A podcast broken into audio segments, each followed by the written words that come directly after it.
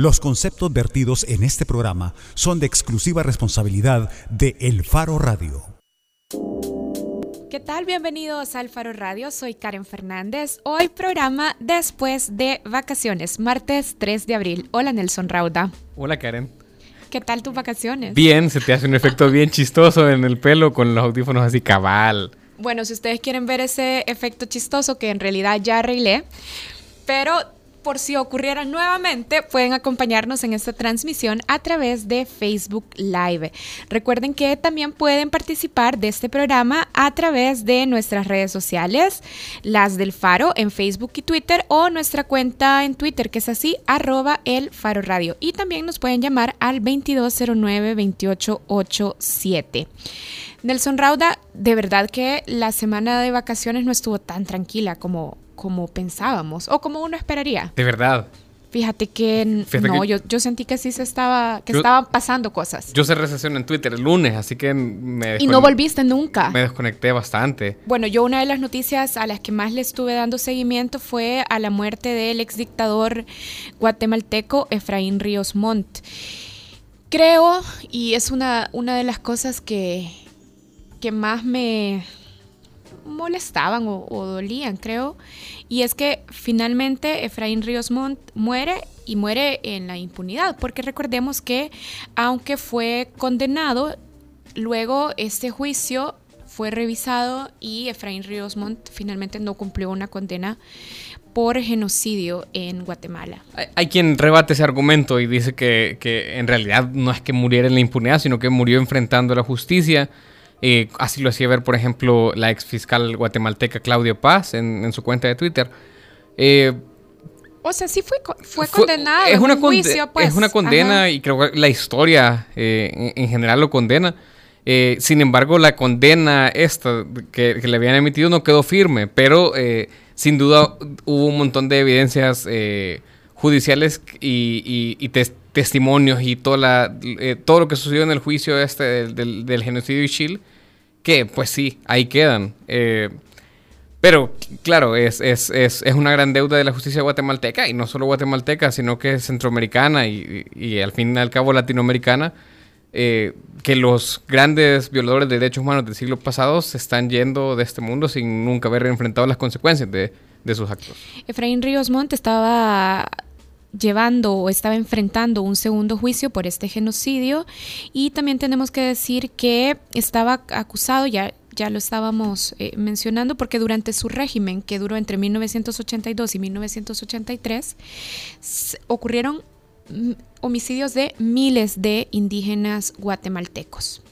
Bueno, la otra razón por la que tampoco pasamos tan tranquilos, y esto sí me percaté, no porque estuviera viendo noticias, pero porque vivo en una de las zonas afectadas, en Santa Tecla es que tuvimos esta gran crisis de agua. Sí, fíjate, yo afortunadamente justo los días de la crisis del agua no estaba en mi casa. Fíjate. Me salvé. Pero, no pude sufrir con el resto de tecleños, pero también con otros que viven en Antiguo Cuscatlán, en San Salvador, de, el, de la suspensión, pues, del servicio de, de agua potable que tuvimos por daños de tuberías. Sí, yo creo que también, a pesar de esta explicación que da Anda sobre las tuberías, tiene que ser un llamado de atención. Eh, este es un país que no es ajeno a las crisis de agua. Hemos ya tenido, hace un par de años tuvimos eh, problemas de raciocinio de parte de la administración y creo que es un tema que esto no va a ser noticia nunca más hasta que nos vuelva a afectar, pero eh, la situación del agua en El Salvador ya ha estado en niveles críticos y no creo que hayamos hecho suficientes esfuerzos para salir de esa situación. Bueno, y finalmente otra de las noticias que también nos que a mí me mantuvo muy atento en vacaciones fue lo que pasó el domingo en Costa Rica, que era la segunda vuelta de las elecciones presidenciales. Y de hecho, de eso vamos a hablar al regresar en El Faro Radio. Bienvenidos todos de nuevo al programa. Regresamos hablando del resultado de la segunda vuelta de las elecciones presidenciales en Costa Rica. Ya volvemos. El Faro Radio. Hablemos de lo que no se habla. Estamos en punto 105. Existen millones de personas con distintas emociones alrededor del mundo, algunas felices.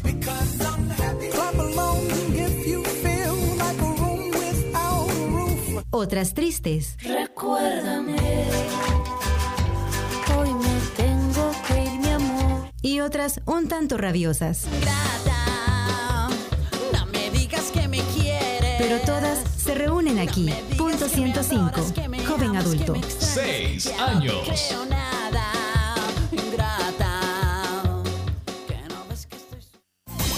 Piensa construir, piensa en calidad. Piensa en Megablock. Para decorar, ampliar o construir, en Megablock encontrará los mejores productos de concreto al precio justo. Desde adoquines con tecnología bicapa hasta bloques estructurales. No lo piense más y llame al 2523-2300. Mega calidad, mega servicio, mega economía, mega en todo. Porque haber suspendido esas facilidades es lo que ha provocado que la tasa de homicidios vuelva a crecer del, del 5.4 al que la sostuvimos los primeros 15 meses a los casi 10 que tenemos ahora. El Faro Radio. Hablemos de lo que no se habla. Martes y jueves, una de la tarde, en punto 105.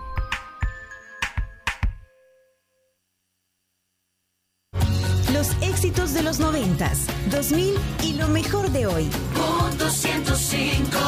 Los escuchas aquí. Punto 105. 105.3 FM. Bajo la lupa en el Faro Radio.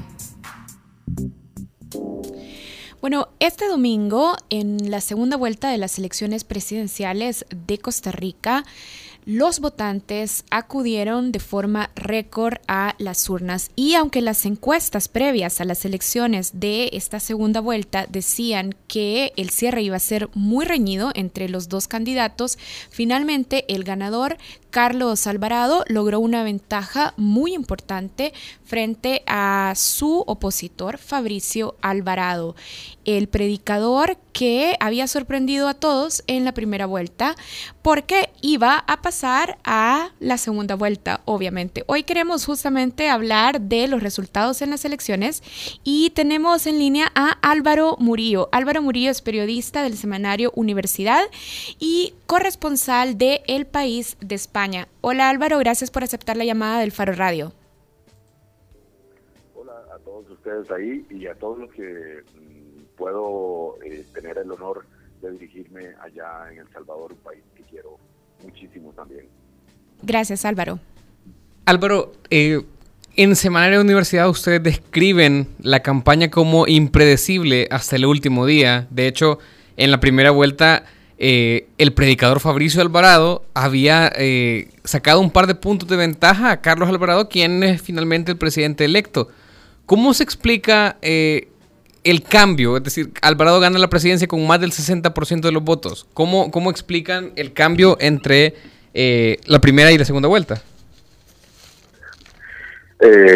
bueno, es, es una pregunta dificilísima, Nelson, porque hoy estábamos hablando en el semanario justamente y también explicando con otros colegas que las próximas encuestas habrá que hacerlas con, antropólogos o psicoanalistas, eh, sociólogos y no ya con encuestadores que recojan solamente una intención de voto, porque este proceso electoral tuvo la particularidad de tocar fibras muchísimo más allá de la simpatía partidaria, que obviamente está débil en Costa Rica, como está débil también en la mayoría de países de América Latina, sino Ah, bueno, eh, supera las, fibras partidarias, supera las fibras ideológicas del asunto de derecha e izquierda. Eh, mm, aquí ya también se ha licuado bastante.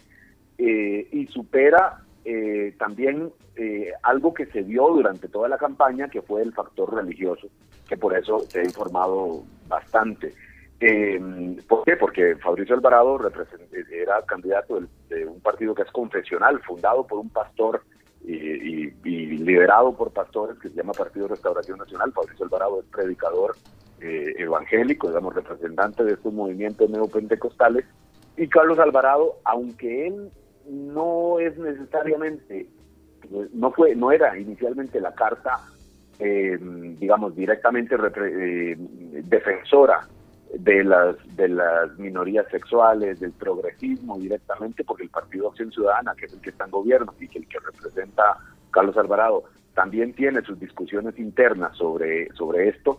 Al final, frente a Fabricio Alvarado, a Carlos le tocó jugar la carta del progresismo y se convirtió, por supuesto, en una contienda polarizada por el asunto religioso, relacionada por un discurso eh, afectada, quiero decir, por un discurso discriminador, evidentemente, de los postulados de Fabricio Alvarado y de personas que lo rodeaban.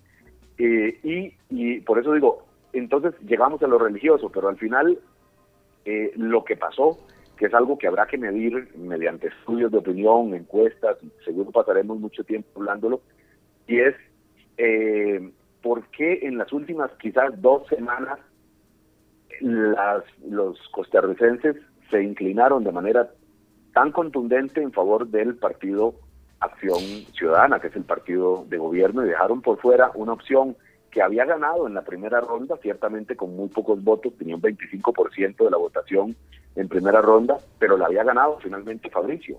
Bueno, las encuestas decían, esto va a estar definido por muy poca eh, ventaja de uno u otro, y al final ya vimos que Carlos Alvarado triunfó con un 60% de los votos, frente a 40 Fabricio Alvarado, y con un eh, algo que también fue noticia, y es la enorme, porque considerando que era una segunda vuelta, enorme participación electoral. Dos de cada tres chicos acudieron a las urnas a pesar de ser Domingo Santo, a pesar de venir de las vacaciones de Semana Santa, ahora que hablaban ustedes también de, de que normalmente uno se desconecta de su trabajo, de otros asuntos y se va a descansar o a visitar a la familia en otras zonas del país.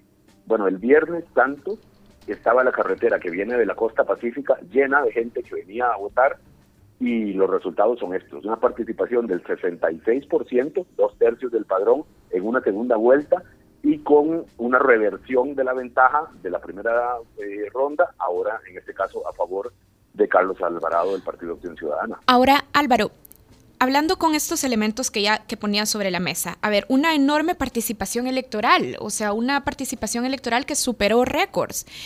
¿Qué ganó entonces? ¿Ganó el respaldo al sistema político tradicional o realmente ganó el miedo al conservadurismo religioso? Eh, Karen, me parece que las dos cosas, eh, las dos cosas ganaron, o quizás las dos cosas son lo mismo, porque el miedo al conservadurismo religioso de alguna forma atenta contra el sistema político tradicional. ¿Por qué? Porque el, discurso de Fabricio Alvarado llegó incluso a comprometer, por ejemplo, él propuso sacar a Costa Rica de la Corte Interamericana de Derechos Humanos, más allá de que eso se pueda hacer tan fácilmente, era una intención de él.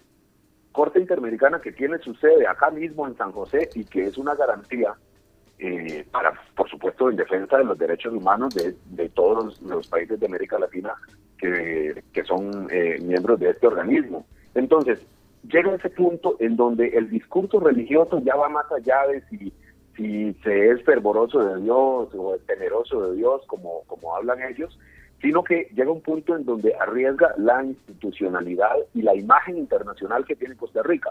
Eh, Costa Rica es un país que vive sobre todo de, su imagen eh, y por eso atrae eh, inversión extranjera, atrae turismo y una, una lo de la imagen internacional es la defensa de los derechos humanos, que en este caso estaba comprometida también.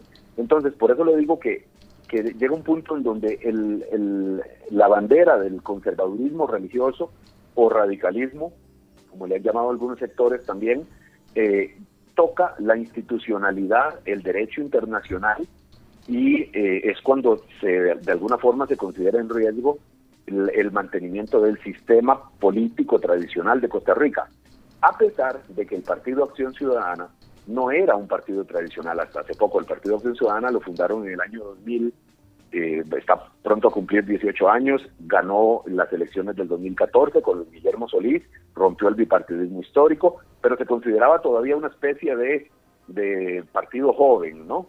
Bueno, ahora claramente con esta reelección habrá que considerarlo como un partido tradicional y además porque le tocó jugar esa carta de defensor del sistema político tradicional de Costa Rica, que además es un sistema político, mm, digamos, que sostiene a una democracia que ciertamente se considera modelo en, Centroamérica, por lo menos. Álvaro, ¿y cuál fue, digamos, el cambio en, la campaña previa a la segunda vuelta? Eh, o sea, me refiero al, al, término discursivo. Ya nos decías, por ejemplo, que Carlos Alvarado no había abanderado tanto el progresismo. ¿Eso lo, abordó de una manera eh, similar o hubo algún cambio discursivo fuerte, porque por lo que entiendo también Fabricio lo que hizo fue radicalizar sus posturas. Eh, a ver, hay de todo esto también, Nelson. Entiendan, por favor, eh, colegas y de todas las personas que nos escuchen en Taro Radio, que la elección, esta campaña duró casi seis meses. Empezó en octubre y en octubre ni Carlos Alvarado ni Fabricio Alvarado aparecían entre los primeros seis puestos, entre los primeros cuatro puestos de las encuestas. Ellos aparecían como quinto, sexto, séptimo. Bueno, entonces esta fue una campaña muy cambiante que al principio dio mucha, visibilizó mucho al Partido Liberación Nacional, que es el partido histórico, tradicional de Costa Rica, con, un candidato que se llama Antonio Álvarez de Santi. Luego elevó en las encuestas a un eh, abogado mediático y de discurso de mano dura que se llama Juan Diego Castro. Eh, y luego llegó el fallo de la Corte Interamericana del 9 de enero, que afecta, digo que incide en todos los países de los Estados miembros, que eh, es un fallo en, favor del matrimonio igualitario. Esto fue como echar una chispa en verdad en, un caldo, en, perdón, en un galón con gasolina. Eh, ¿Por qué? Porque el galón de gasolina ya estaba ahí. El tema de la dicotomía entre valores religiosos o derechos humanos, eh, defensa de, de, las minorías sexuales, ya estaba ahí, pero este tema cambió completamente la dinámica y fue lo, y fue lo que hizo que Fabricio Alvarado y Carlos Alvarado entraran a la segunda ronda cuando digo que Carlos Alvarado no representaba tanto esta carta, hablo sobre todo del, eh, del principio de la campaña. Luego, este, este tema del, del, 9 de enero de la Corte Interamericana, a él casi que lo obliga a tomar la bandera del progresismo. Fue el único de los principales seis candidatos, porque eran 13, eh, del único de los principales seis candidatos que tomó esta bandera eh, y bueno, le correspondió y, pues, le tocó hacer defensor de las minorías sexuales y Fabricio Alvarado a, de alguna forma aglutinó la base, la, base sobre todo de iglesias evangélicas a la que acude cerca del 22% de la población en Costa Rica y que tiene unas posiciones eh, que considera que son, eh, bueno, que las, que las defensas de los derechos humanos de las minorías sexuales consideran ellos que van contra natura, ¿no? Que van contra la, creación de Dios, digamos. Entonces esto polarizó y los dos ganaron en la primera vuelta. Luego, ¿qué ocurre después? Como ambos ganaron con márgenes pequeños, 25% Fabricio Alvarado eh, y por supuesto menos eh, Carlos, pero fueron los dos principales, les toca empezar a atraer a gente de otros partidos políticos y mucho, mucho sí jugó el factor religioso eh, quienes se consideran más conservadores eh, se agruparon alrededor de Fabricio Alvarado y los menos a, favor o los más progresistas a favor de Carlos Alvarado. ¿Qué pasa después? Que este país, como El Salvador lo es y como otros países, la mayoría de América Latina es un país de mayoría católica. Y hubo algunos discursos de gente eh, cercana, de líderes cercanos, pastores cercanos a Fabricio Alvarado, contra eh, la imagen de la Virgen de los Ángeles o Nuestra Señora de los Ángeles, que es la patrona, digamos, de la población católica en Costa Rica, a donde cientos de miles de personas hacen romería cada 2 de agosto. Esto para muchos católicos le resultó ofensivo de parte de Fabricio Alvarado. Entonces vemos que el factor religioso tiene como una vuelta de rosca más y muchas personas católicas votaron justamente en defensa de su creencia religiosa en contra de Fabricio Alvarado.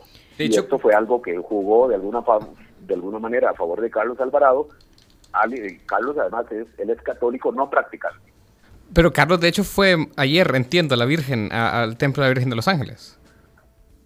Claro, claro. Eh, a ver, un poco en broma y un poco en serio, todo el mundo decía pues, aquí que el 2 de abril eh, Carlos Alvarado, si ganaba, tenía que ir a ofrecer, ofrecerle ese triunfo a la negrita o agradecerle, como se le llama popularmente a la Virgen de los Ángeles acá, eh, a la advocación de la Virgen de los Ángeles, aunque él no cree en la Virgen de los Ángeles, porque él es un católico no practicante, o si cree, no es un, fiel creyente, digamos, no es no tiene una, una eh, devoción por, por la imagen de la Virgen de los Ángeles, él lo que dijo fue que fue a cumplir una promesa que había hecho con su madre, para y claramente su madre sí, católica, bastante más creyente que él, y bueno, por eso finalmente estaba en la Virgen de los Ángeles, en la Basílica de la Virgen de los Ángeles en la ciudad de Cartago.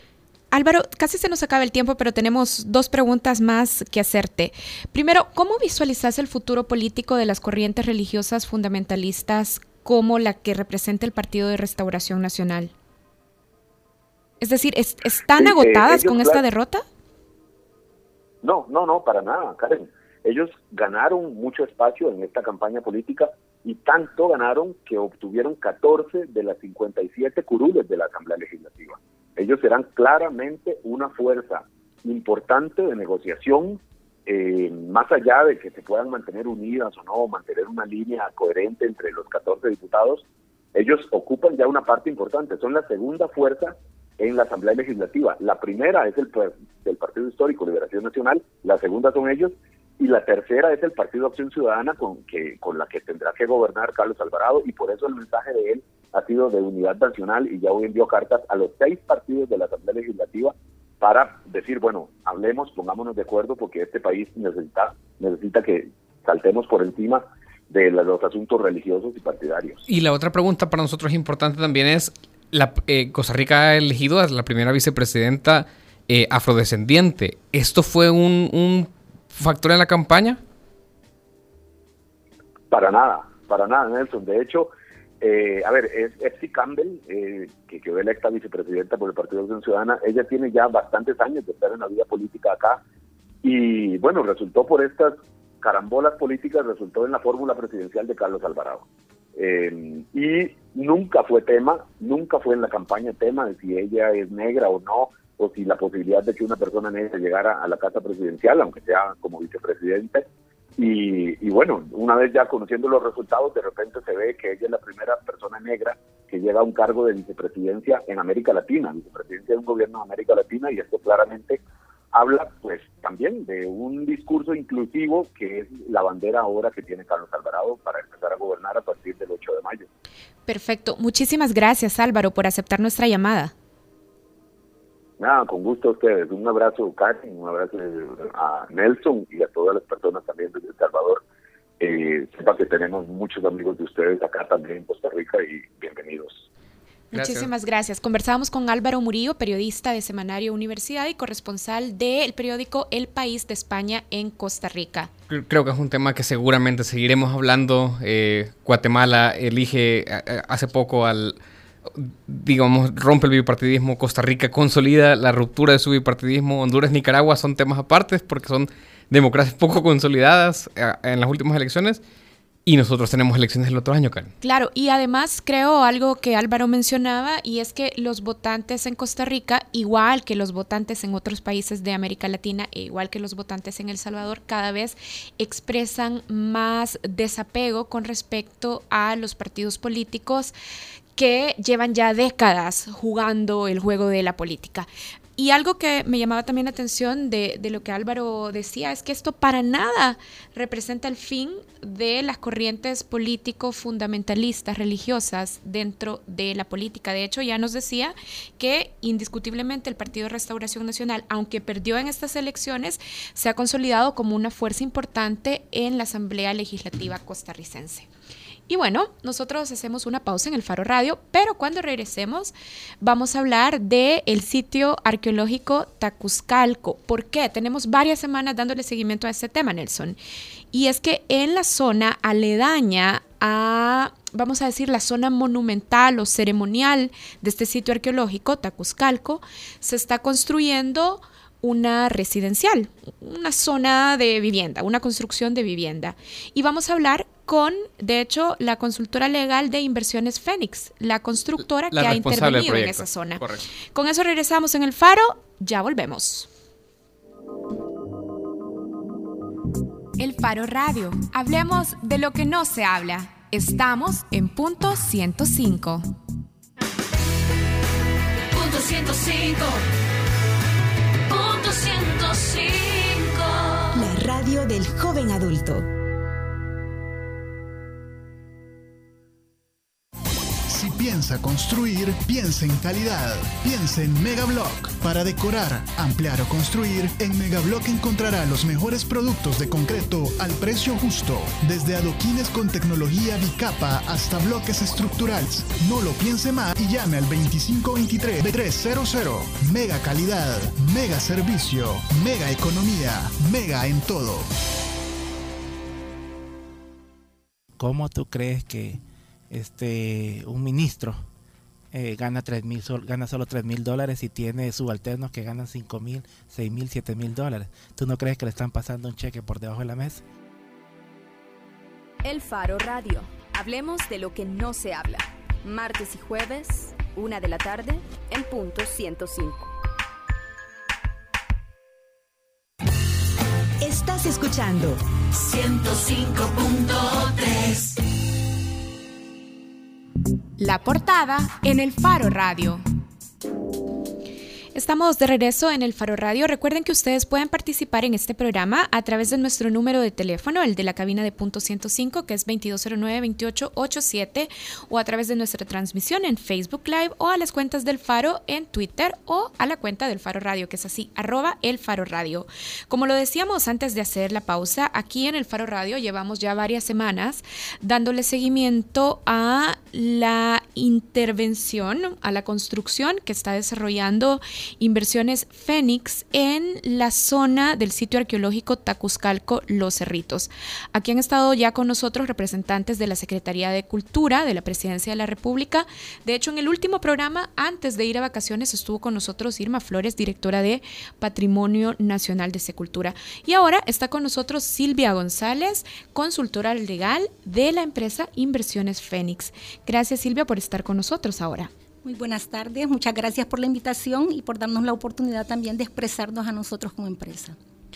Eh, Silvia, para nosotros es, es, muy importante esto porque se trata del patrimonio nacional que pertenece a todos los salvadoreños.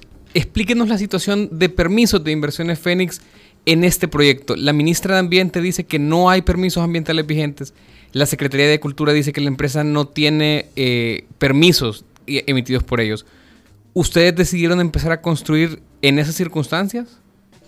Bueno, gracias por la oportunidad de poder nosotros expresar la situación de Fénix. Resulta que Fénix compra un inmueble en el noviembre del 2016, ya con todos los permisos, incluyendo el permiso ambiental, permiso de, permiso de calificación del lugar, línea de construcción, revisión vial, parcelación, para desarrollar el proyecto Urbanización de Victorias. Perdón, cuando dice compra, ¿a quién compraron? Compra al Chiripío SADCB. Y esa, empresa, tenía todos los permisos. Tenía todos los permisos, los cuales fueron obtenidos en legal forma 2005, 2006, 2007. Los permisos se mantienen vigentes y la empresa adquiere el inmueble junto con todos los derechos adquiridos para desarrollar ese proyecto.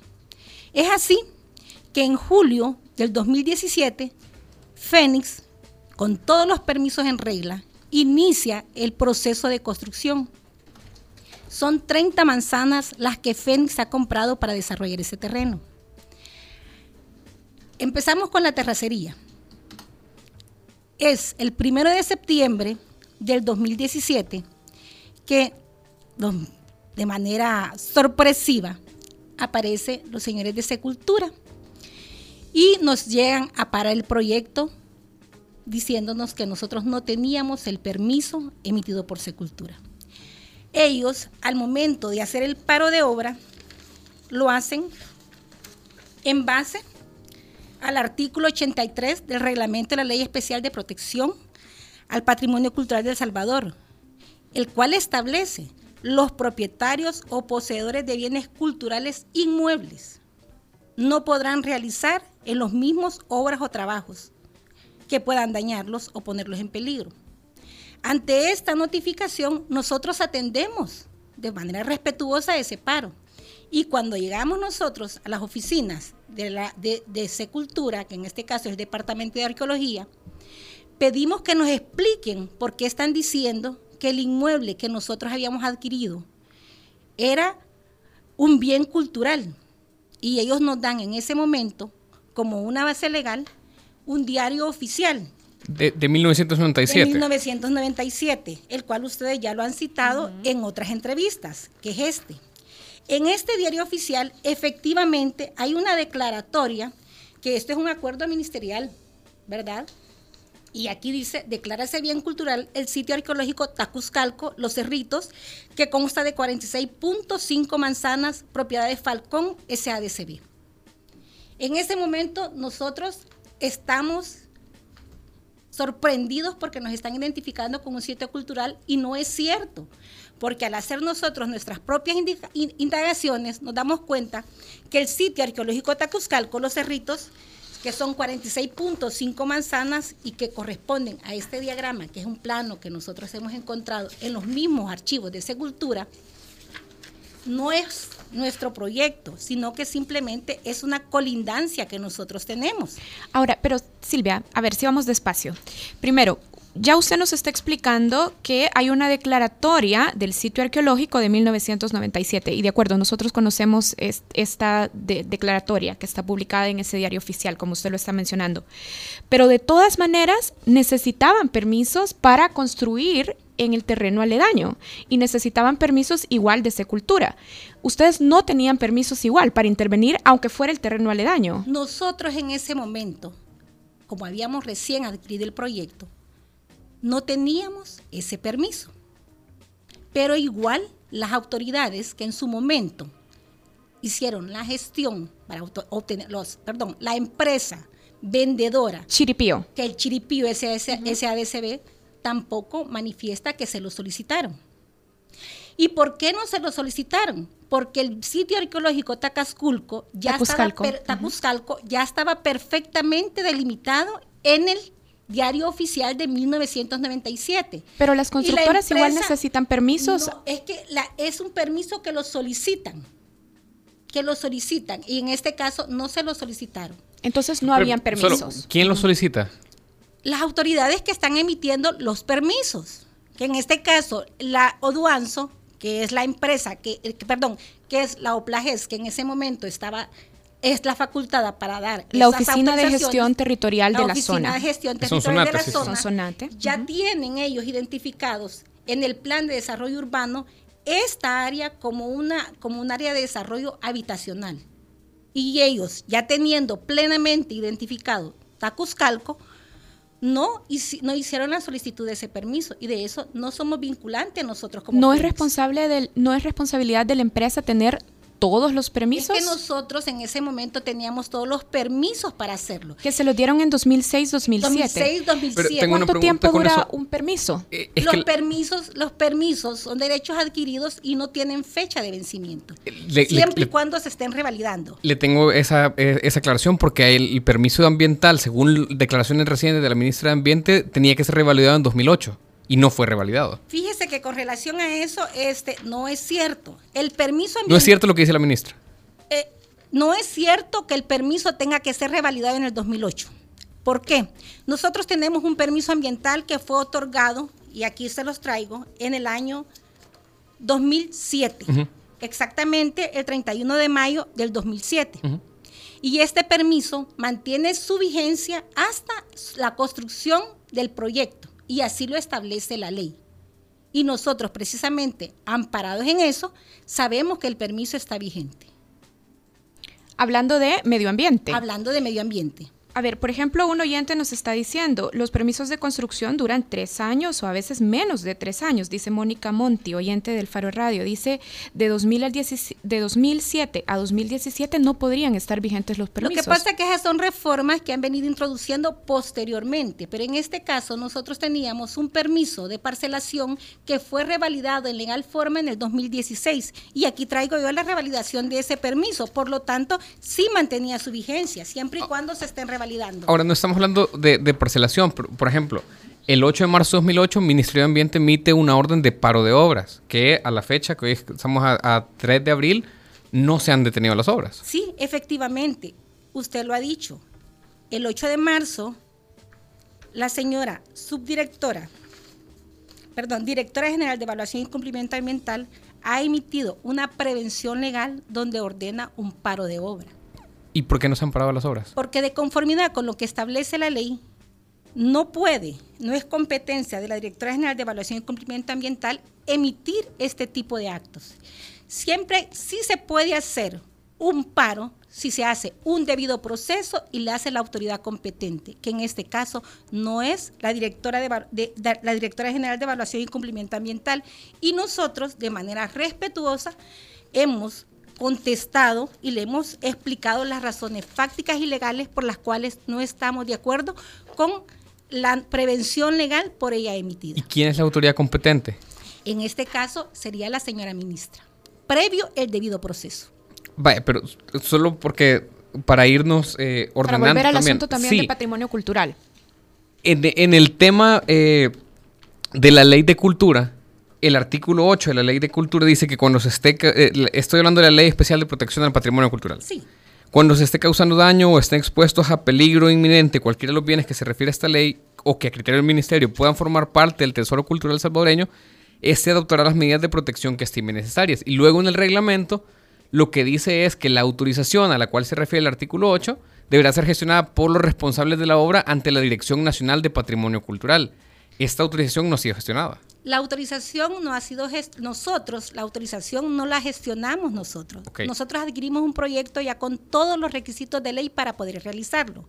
Cuando nosotros nos damos cuenta que falta este permiso, nosotros atendemos el paro de sepultura no obstante que ellos nos estaban diciendo que nuestro inmueble era un bien cultural.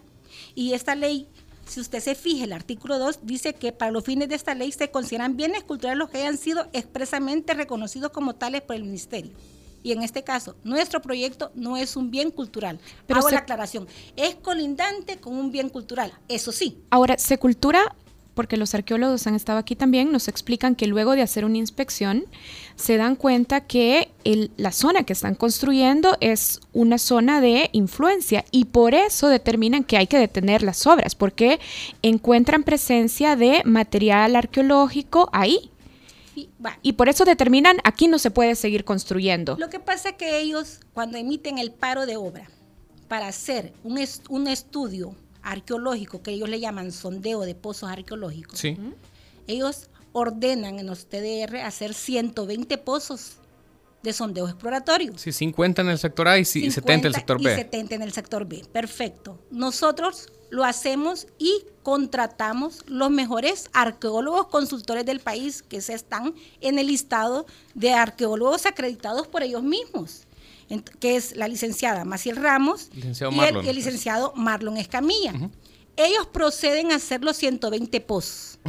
Al hacer los 120 pozos, ellos determinan de manera concluyente, y aquí está el informe por ellos emitidos, en los cuales ellos dicen que consideran dejar un área de reserva arqueológico que es la colindante con el sitio arqueológico Tacasculco, que es un área de 2.93 manzanas. Esto nos están diciendo los arqueólogos consultores, acreditados por Secultura. Luego, cuando ellos dan su informe, la directora de Patrimonio Cultural emite el 18 de diciembre una resolución. Efectivamente, ella, sin tomar en cuenta, o la toma en cuenta de una forma mediana, ella determina en esa resolución que en el proyecto de 30 manzanas solo se pueden desarrollar, solo se pueden desarrollar menos de la mitad, porque nos está vedando el uso de 22.84 manzanas. Ella habla de una afectación, pero la afectación no es simbólica, la afectación es sumamente agravante para el inversionista, porque nosotros estamos aquí, que ella está diciendo que el área de reserva arqueológica pasa a ser cosustancial del sitio arqueológico Tacasculco. Pero eso es competencia de la autoridad de Secultura, es decir, el, informe de, el informe de arqueología contratado por la empresa no es vinculante. Luego dice que el área de influencia deja 19.91 manzanas. Claro, Entonces, lo que pasa aquí estamos ante una situación que ella con apariencia de legalidad, está emitiendo una resolución que es de carácter confiscatorio, porque aquí ni nos está declarando bien cultural nuestro proyecto o el área que ella está vedando que se use, sin embargo nos está restringiendo el uso que tenemos, que nosotros tenemos destinado para este inmueble, porque nos está diciendo que esta área de influencia y esta área de reserva arqueológica, que ella dice que es consustancial del proyecto Tacasculco, nada más puede ser utilizado para una zona verde. Pero de nuevo, esas son esas son competencias de la secultura, o sea, ella tiene la autoridad para hacer eso, pues. No, es que para que ella pueda decretar un área o un bien cultural para poder limitarnos el uso, ella tiene que establecer lo que dice la misma ley de secultura. Ahora, si nosotros nos vamos aquí, que ella, si declara, si se declara, dice el artículo 26, si se declara por la autoridad competente que un inmueble es área o zona o sitio cultural, arqueológico, histórico o artístico, se determinará su extensión, linderos y colindancias se inscribirá en el registro de bienes culturales y se marginará en el de la propiedad raíz e hipoteca respectivo. Y en este caso, cuando determinaron el sitio arqueológico Tacuzcalco, en ningún momento lo hicieron extensivo con un área de influencia. Claro, lo pero lo hacen- en ese momento. Ahora- Lo hacen ahora. Sí, y ahora y sí es porque una- tienen competencia legal para Y es un hacerlo. que cultural. sí, lo que pasa es que en este caso no se trata de la competencia legal, sino de la arbitrariedad que se está cometiendo. Pero porque ¿quién ella- determina esa arbitrariedad? Es que lo que pasa que ella, si se está haciendo un estudio arqueológico, es para determinar si es factible o no es factible un proyecto. Sin embargo, ella no atiende la resolución que están entiendo los consultores consult- consultores. No es obligada. Lo- no, claro, y entonces ¿para qué los piden? Claro. O sea, si nosotros estamos diciendo que vamos a contratar, a, ellos nos están diciendo contraten, contraten arqueólogos consultores, ella es porque va a atender la resolución de ella. Pero el, eh, ustedes, el, el- el documento del informe no es vinculante, usted lo sabe. No es- entonces, ¿para qué se hace? No, lo que ahora Es un requisito de ley, pero a- mi, a- punto es, lo que pasa, solo para ir recapitulando, usted nos ha dicho que no tenían, el, hay un paro de obra del Ministerio de Ambiente, no tenía ese permiso porque hay un paro de obra. no, no tenían permiso de Secultura, usted nos ha dicho que no tenían gestionado ese permiso. Hay recomendaciones de paro de obra que no se han atendido porque hay informes de la policía que recomiendan el paro de obra y... O sea, tan es así que hay una audiencia inicial por el caso de destrucción eh, el, el viernes. Bueno, y usted, sabe que es el viernes, yo no sabía todavía que era el viernes. Vaya, pero entonces lo que ustedes están eh, diciendo es que no se ha atendido el paro de obra, porque en, efec- en efecto el- la construcción continúa, y usted lo que nos dice es que son actos arbitrarios de la señora, pero, Son confiscatorios. pero no hay una resolución, o sea, lo dicen ustedes, pues no hay una resolución de un juez que diga que son actos arbitrarios. Nosotros en este momento ya iniciamos los procesos legales pertinentes para poder demostrar que es un acto arbitrario porque se nos está confiscando más de 22 manzanas de terreno. Lo, y le voy a explicar que de conformidad con lo Pero que confiscando... ah, Sí, sí nos están confiscando porque nos están limitando el uso del inmueble. Ahora, Pero eso no es Silvia, confiscar. Claro que es confiscar porque si usted tiene algo y no lo puede usar, o sea, ¿de qué le sirve tenerlo? Pero no lo pueden usar porque Secultura determina que esa zona es una zona importante porque han encontrado rastros No, de es que material mire, cultural. Los mismos arqueólogos, Rastros arqueológicos. los mismos arqueólogos consultores, después de haber realizado los 120 pozos, ellos mismos están determinando que se considera que es factible la realización del proyecto de urbanización Las Victorias en el área del sector A y sector B, excluyendo el área de reserva arqueológica. O sea, ustedes dicen que esto no es vinculante, y claro que es vinculante. Pero, porque ¿por ellos cuál ley? ¿Ah? O sea, ¿por ¿qué ley dice que ese documento de consultores de independientes es vinculante a la decisión final de Secultura. De Secultura? Va, Pero dígame entonces usted, ¿en qué se basan ellos para poder determinar dejar 19.93 manzanas como área de influencia de un inmueble que ya estaba totalmente intervenido porque por décadas ha sido utilizado para labores agrícolas, donde siempre se utilizó maquinaria pesada? Ese es otro tema. que No, o sea, le estoy diciendo, y aparte de eso, Que todo Secultura ese- no lo haya protegido, todo de acuerdo. Todo ese inmueble es un relleno. Y ahora nos está diciendo Secultura, sin a- argumentos técnicos ni legales, que es, es un área de influencia. A eso súmele que de conformidad a lo que le establece el mismo reglamento de Secultura, ellos establecen que el área de influencia es procedente sí y solo sí cuando existe un bien arqueológico monumental. Y hasta donde nosotros sabemos, el sitio arqueológico Tacasculco no es un sitio arqueológico monumental. Ahora, Silvia, porque se nos está acabando el tiempo, ¿no cree que para la empresa, para Inversiones Fénix, habría sido mucho más barato mucho más fácil tramitar y revisar que los permisos estuvieran en orden desde el principio? Porque usted nos decía, Chiripío tenía los permisos, pero Inversiones Fénix no. ¿No hubiera sido, Lo que pasa que ¿no hubiera sido más conveniente para la empresa verificar que tenían los permisos desde el inicio?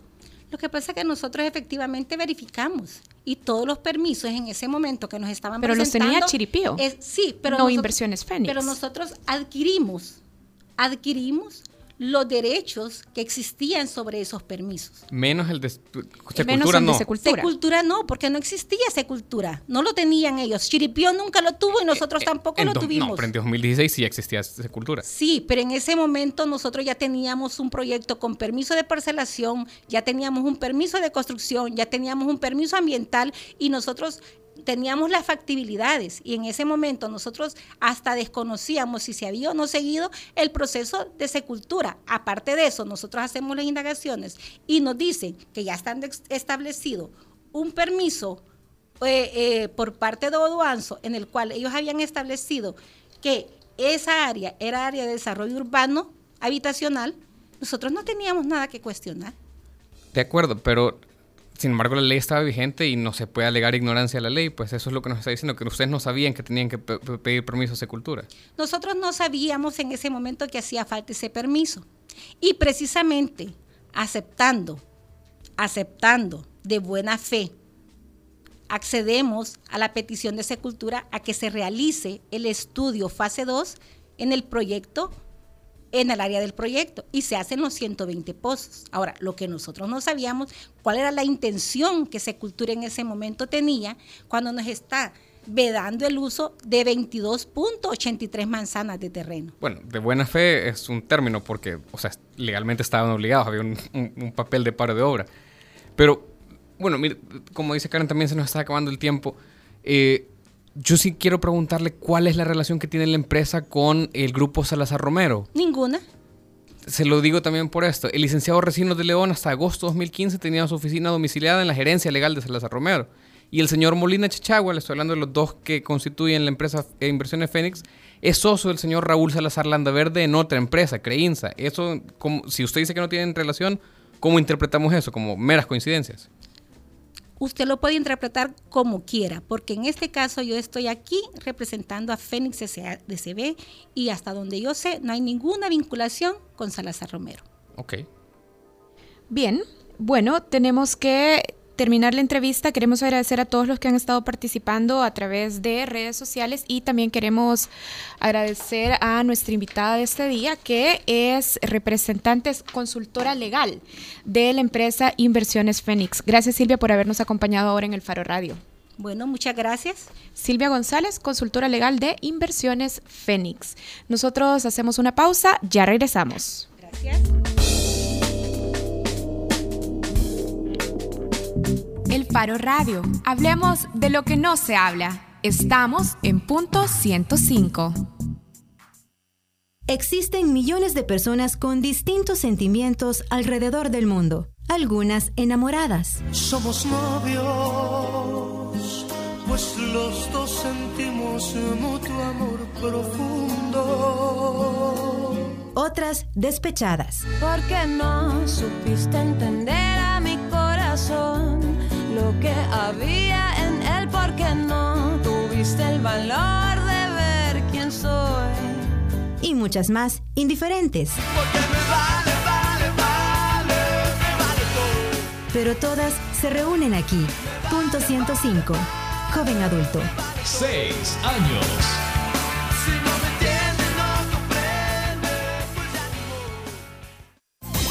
Piensa construir, piensa en calidad. Piensa en Megablock. Para decorar, ampliar o construir, en Megablock encontrará los mejores productos de concreto al precio justo. Desde adoquines con tecnología bicapa hasta bloques estructurales. No lo piense más y llame al 2523-2300. Mega calidad, mega servicio, mega economía, mega en todo. El presidente ha denunciado mucho eh, la corrupción hacia afuera, ¿no? Y pues ahora es tiempo de ver si realmente existe esa viga en el ojo de él, ¿no? El Faro Radio. Hablemos de lo que no se habla. Martes y jueves, una de la tarde, en punto 105.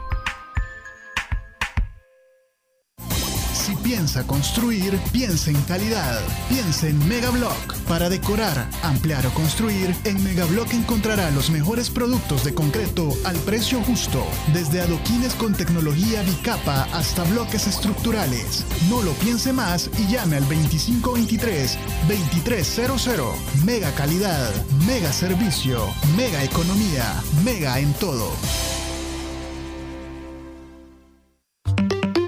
Si te apasiona la tecnología, el Internet y los videojuegos, escucha Tech Lovers, tu espacio donde encontrarás noticias, debates y experiencias del mundo tecnológico.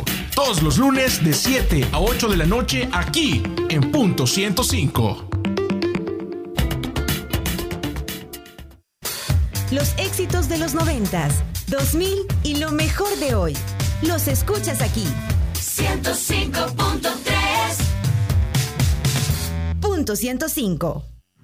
La contraportada en el Faro Radio.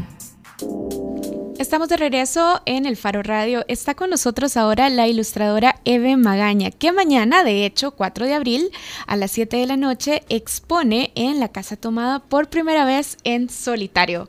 Hola Evelyn, gracias por estar en el Faro Radio. Hola, mucho gusto.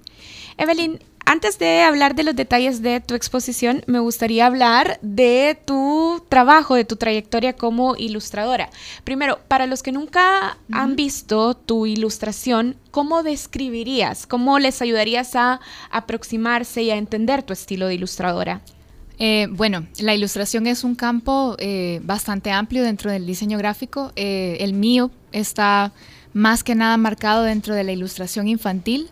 La ilustración infantil va de libros de textos para niños, revistas, eh, y va también de a, libros álbum. Entonces, bueno, el estilo que voy a exponer mañana tiene que ver con la ilustración infantil. ¿Y cómo te entraste en este mundo de la ilustración infantil? Eh, fíjate que siempre me gustó, desde niña tengo memoria que desde niña siempre me gustó dibujar.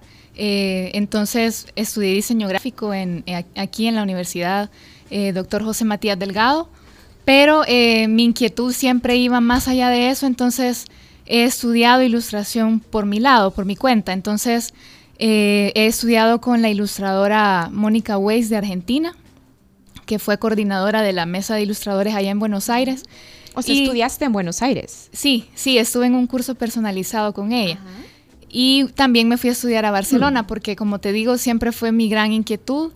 Y estuve en Barcelona durante un año en un posgrado de ilustración infantil. ¿Y cómo regresaste o, o por qué o cómo proyectabas regresar también a El Salvador? Siendo y habiéndote especializado en ilustración infantil, además, en, en un país, y te pregunto esto porque cualquiera pensaría, vaya, El Salvador no es un campo donde precisamente vas a poder hacer carrera como ilustradora infantil. Sí, sí. Eh, fíjate que siempre desde que me fui tenía la visión de regresar al país, sobre todo por lo que tú decís, de que si aquí no existe un campo tan abierto, realmente me gustaría como profesional contribuir pues un poco con mi trabajo a que ese campo se vaya abriendo. Y de hecho lo he notado que de unos años para acá siento que sí se percibe que algunas marcas ya se abren a eso. Entonces, eh, siempre tuve el deseo de regresar, de colaborar con eso y pues ahorita realmente estoy aprovechando eso, abriéndome campo.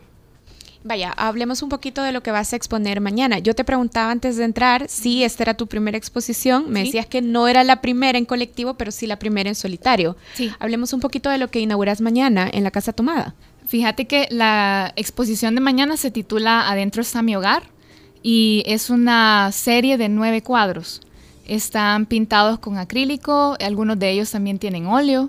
Eh, digamos que la idea de la, de la exposición radica más que nada como en esta visión de las construcciones emocionales que cada uno tiene, en la que te aferras a algo, a un hogar. No necesariamente tiene que ser tu casa, pero puede ser eh, todo aquello que, por ejemplo, en, mi caso, yo que estuve estudiando afuera, eh, era todo lo que me motivaba a seguir. O sea, todo, todo lo que uno pertenece, vea. Entonces eh, está basado en ese sentimiento y no solamente el hogar, llámese El Salvador o llámese casa, sino que también las promesas que tú tenés en tu interior para, para ti mismo o para ti misma y, y cómo luchas por eso. Entonces, por eso se titula Dentro está mi hogar. Pero esto que, esto que estás describiendo, estas, digamos, estos espacios internos a los cuales aferrarte, que son el hogar interno, parece que no tienen que ver tanto, que no son productos tan fáciles para entregar a niños y niñas, por ejemplo. Fíjate que de hecho tiene un sentido, porque la, la ilustración que estoy presentando mañana, sí, el estilo es bastante eh, infantil y, si, lo, si lo ves eh, visualmente, tiene como esta dulzura, este, esto, esto sweet, pero realmente son cuadros pensados que bien podrían estar en un cuarto para niños, podrían estar en un libro de texto para niños, pero el mensaje es más profundo, va más allá, porque también es como una manera de decir a esto pertenezco. Entonces el estilo es de ilustración infantil, pero el público no necesariamente... Realmente pueden ser ambos, porque eh, creo que un niño también lo disfrutaría. O sea, eh, digamos que la gráfica, el, involucrar animales, tiene ese sentido lúdico, tiene ese sentido juguetón que, que se tiene cuando sos un niño y cuando sos una niña. Mira, ¿Cómo vivís esta transición o por qué es tan importante esa transición entre una exposición colectiva y una exposición en solitario? Más allá de lo obvio, porque claro que es importante tener un espacio solo para tu obra, pero cuando presentas la exposición decís, vaya, este es muy, muy importante porque es la primera en la que tengo esta colección solo exponiendo mi trabajo. Sí, fíjate que son pasos graduales, yo lo veo de esa manera porque cuando expones en colectivo estás bajo un concepto todos y, lo que estás haciendo es interpretando un tema desde distintos puntos de vista y eso te ayuda como a tener eh, tu experiencia como ilustrador exponiendo. Pero ya esta, esta, este paso de dar una exposición en solo, ya cae, cae en ti toda la responsabilidad de mantener ese concepto y de mostrar esa serie de obras bajo una misma idea. Vaya, y antes de que nos des las generales de la exposición, decías en una de las respuestas anteriores que ese adentro está mi hogar tiene que ver con esos sentimientos, esos espacios emocionales que más allá de la construcción física de un hogar representan el hogar. Sí, sí. ¿Qué representa el hogar para vos? ¿Qué, podemos ver mañana en tu exposición? Fíjate que para mí, bueno, el hogar tiene que ver con eh, el sentimiento de construir una idea. Por ejemplo, para mí... Eh, todos los recuerdos que tengo de, mis abuelos, de mis padres, de mi educación, siento que tiene que ver como, no importa dónde esté tu hogar, si estás lejos o cerca de tu casa, o si estás teniendo un buen día o un mal día, la verdad que el hogar siempre es eso, el concepto de hogar es siempre eso a lo que puedes regresar y de donde perteneces, lo que te permite seguir luchando.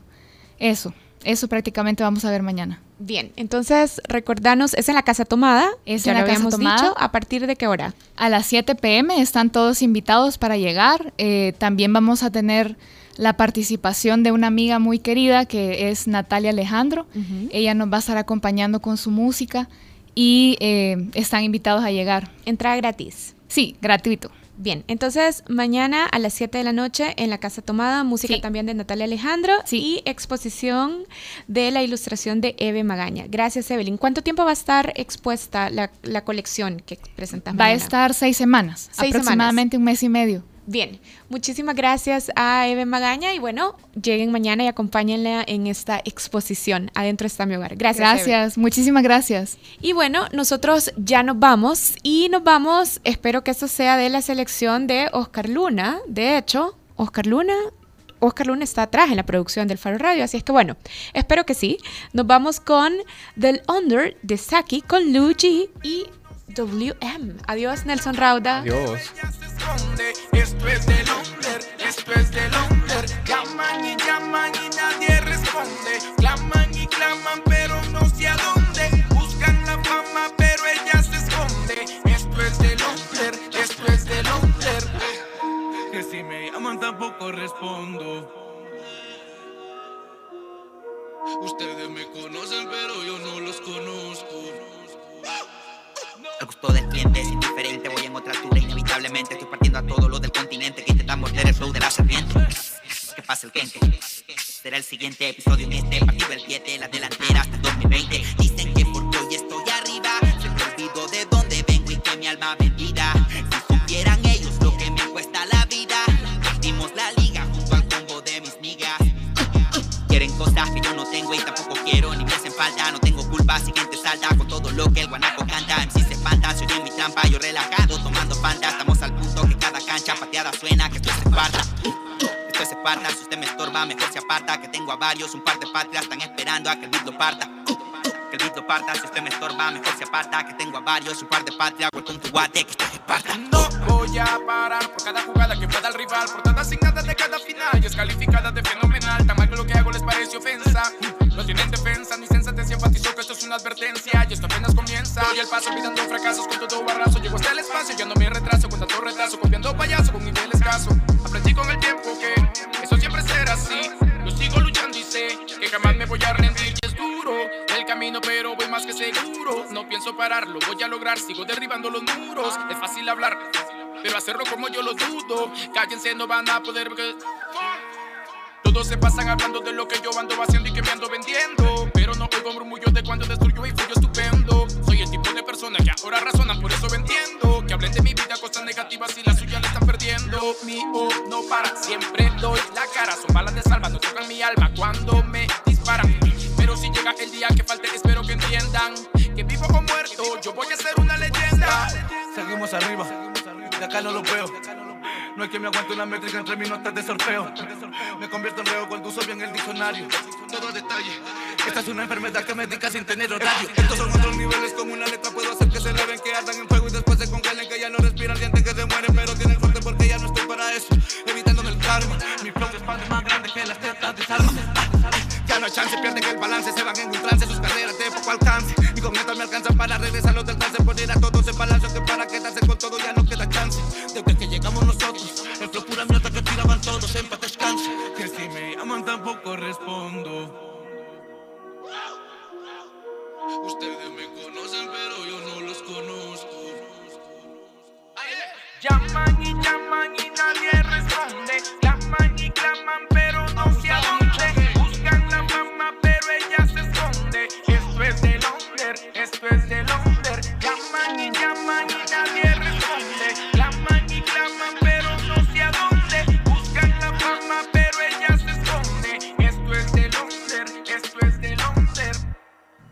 El Faro Radio. Hablemos de lo que no se habla. Escúchanos martes y jueves a la una de la tarde en punto 105. Los conceptos vertidos en este programa fueron de exclusiva responsabilidad de El Faro Radio.